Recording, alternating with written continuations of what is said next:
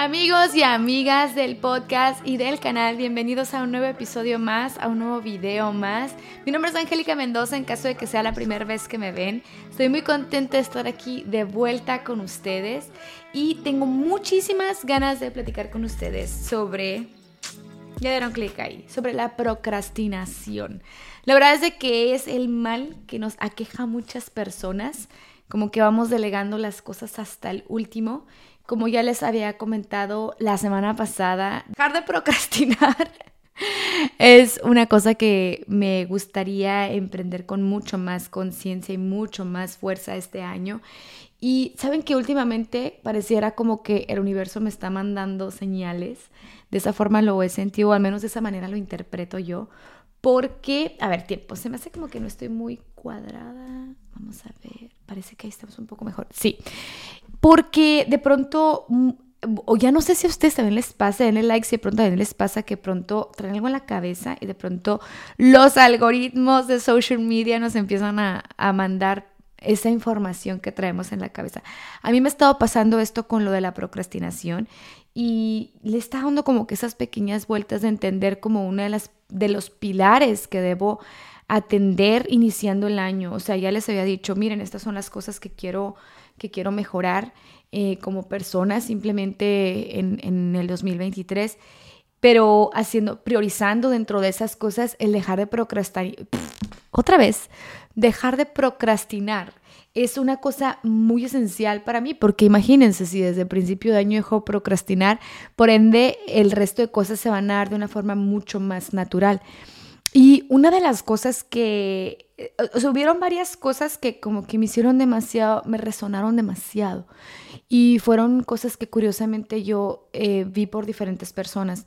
La primera fue de una bloguera, no sé qué país, creo que es España, la muchacha, em, que decía que de pronto cuando procrastina, otra vez, Dios de mi vida, hoy no puedo decir la palabra procrastinar. cuando procrastinamos es porque también nos estamos sobrecargando de cosas y yo casi creo que yo soy guilty as charged. Em, usualmente cuando hay cosas que quieres cambiar, como que en tu cabeza sobrecargas una lista de algunas cuestiones que te gustarían atacar. En mi caso, por ejemplo, ahorita que estoy como que retomando el ejercicio, retomando cosas, como que traigo todo eso en la cabeza constantemente y por ende, mis sistema me dice así como, hey, relájate, o sea, estás sobrecargándome y potencialmente no vas a poder con todo. Y es como un, un, mecanismo de defensa, por así decirlo, de la cabeza, decir, espérate, o sea, vete a lo esencial. Y eso es como un viaje tan complicado, el de pronto, el poder priorizar a forma en la que realmente y genuinamente te lleve a lo que son la, priorización de las cosas que realmente tienes que atacar. Muchas veces queremos hacer precisamente así como que muchos pájaros de un tiro y ese es como uno de los errores principales que yo puedo sentir que yo estoy cometiendo. ¿Por qué? Porque, y se los digo, todo esto es eh, testimonio, confesiones y testimonio. Y traigo esa serie de cosas en la cabeza, de cosas que quiero trabajar y de pronto no estoy consciente de que son diferentes cosas y no estoy compartamentalizando y por ende siento que es como una bomba gigantesca que tengo que arreglar y ¿qué pasa aquí? Mi cerebro es así, ¿sabes una cosa? No arregles nada. Vas viviendo tu vida perfectamente bien sin arreglar todo este caos que te estás causando tú misma. Entonces voy a empezar a dejar para después todas las cosas que quieres hacer. Y ahí es en donde sucede la procrastinación. Y me parece un juego como una forma de autoboicot, de alguna forma.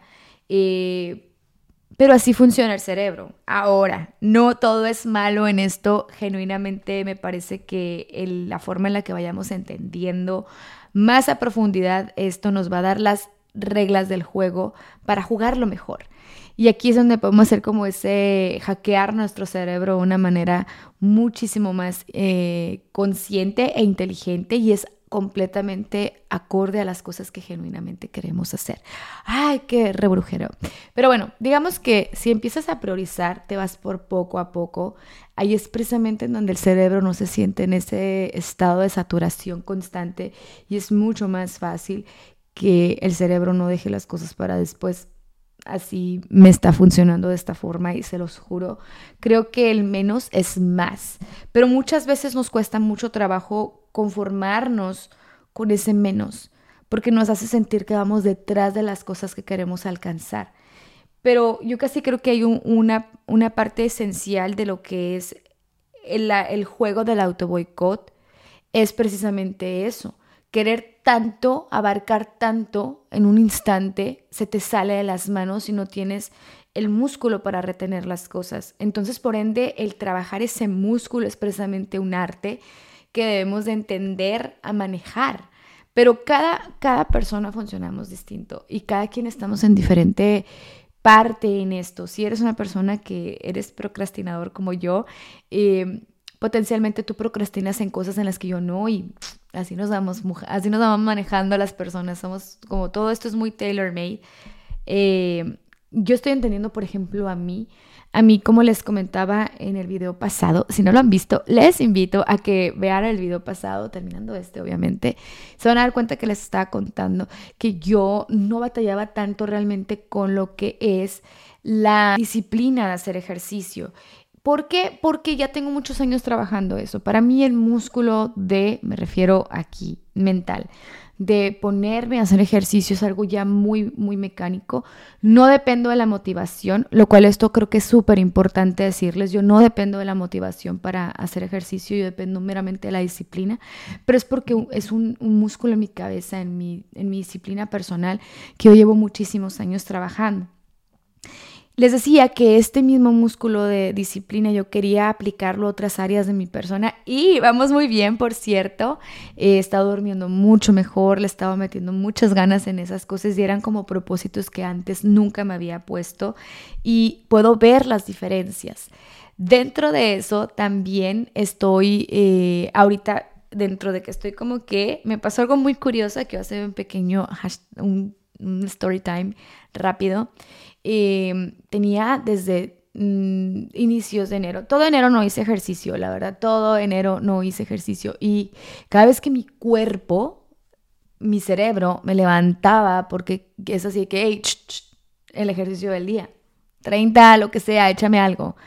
Y yo estaba como muy consciente de decir, eh, Angélica, ahorita en este momento no lo vas a hacer porque estás reposando tu cuerpo así, estás reposando, traigo una, eh, una cuestión en la cadera, es que ya estoy rufles, que quieres este, sanar, entonces no lo vas a hacer. Entonces soy muy consciente de eso, entonces bueno, dije, me voy a relajar y ya. Entonces, ahora que regresé, porque dije primero de febrero, no me importa si es miércoles, primero de febrero voy a regresar a hacer ejercicio. Eh, yo ya tengo algunos planes de ejercicios que yo había hecho con videos de Sofía Larios, ya les había dicho a las personas que me sigan o me sigan en Instagram, sabrán, ya les he compartido muchísimo que yo ya tengo mucho rato entrenando con ella. Amo los ejercicios de Sofía Larios bastante. Eh, la amo a ella mucho porque es, es una de mis bloggers favoritas y fitness bloggers es la mejor. Anyway, regresando a esto. No sabía si regresaba a hacer trabajo sin peso o literalmente me salía a caminar.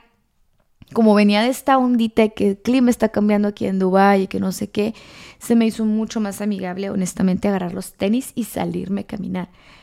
Acto seguido, en donde yo vivo, en la parte de Dubái en donde yo vivo, son varios compounds como juntos y tienen, están interconectados, eh, están divididos por número, están interconectados por dentro.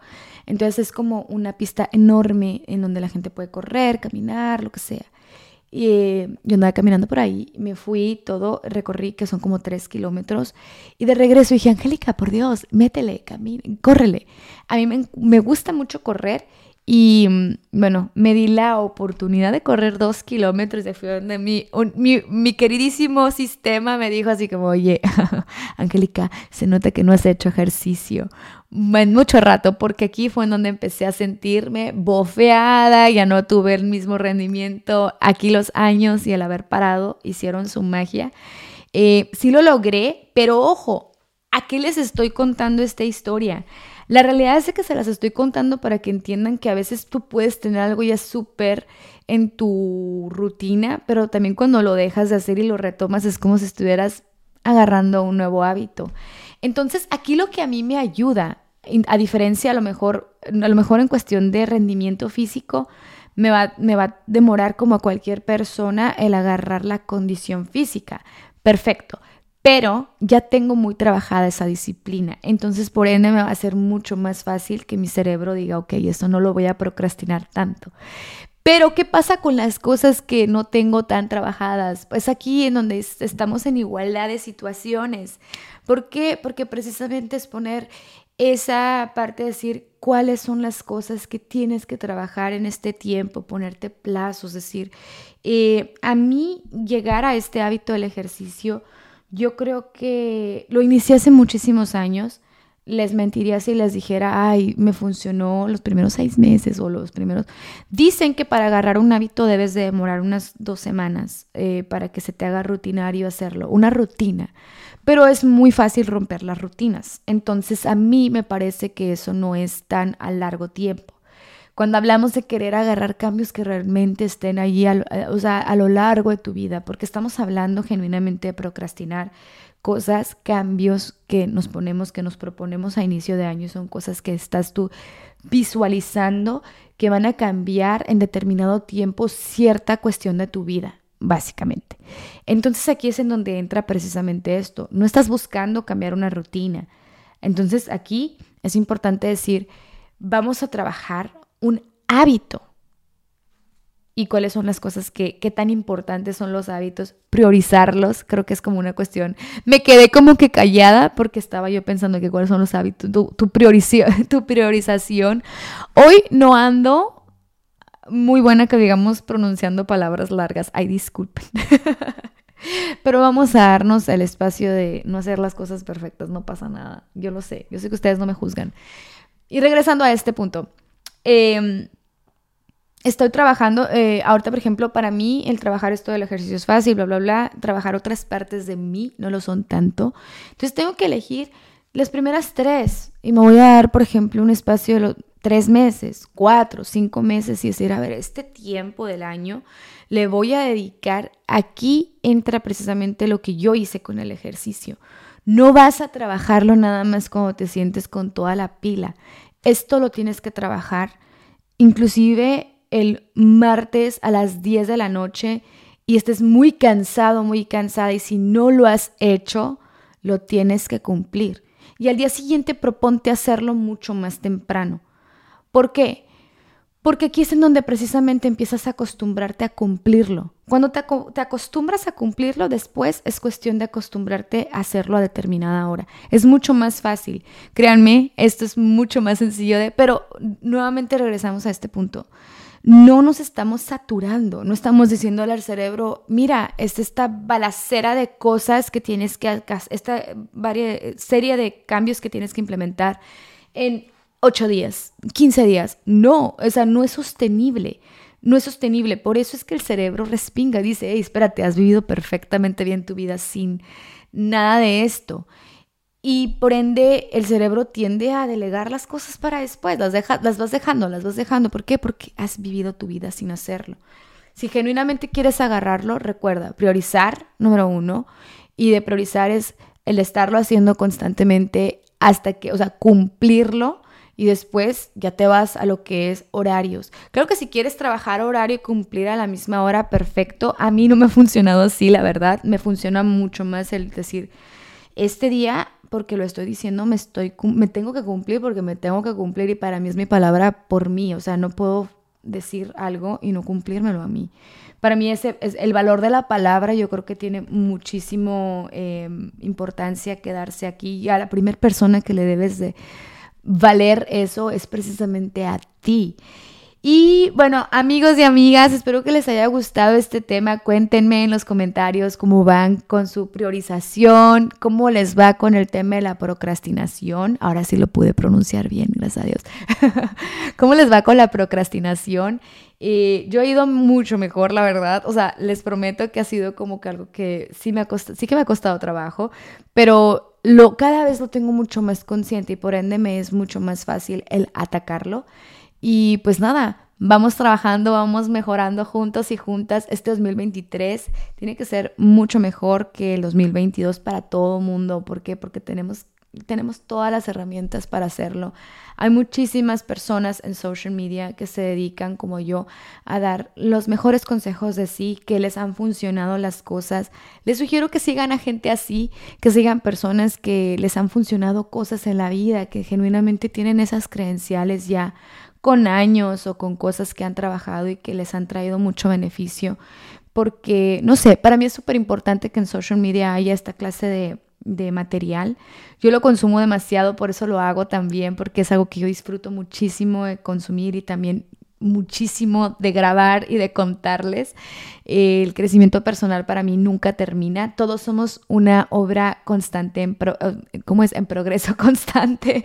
Y me parece algo muy bonito de la experiencia humana. Y ahora sí, ya me voy a despedir. Les dejo mis redes sociales para que me sigan, suscríbanse, cuéntenme en los comentarios qué opinan de la procrastinación, cómo van con ese tema. Cuéntenme en los comentarios si de pronto hay algo que les gustaría abordar en próximos videos, en próximos episodios. Yo con muchísimo gusto me doy el espacio de desarrollarles los temas porque amo, amo, amo hacer esto para ustedes. Mando muchos besos, bendiciones y hasta la próxima.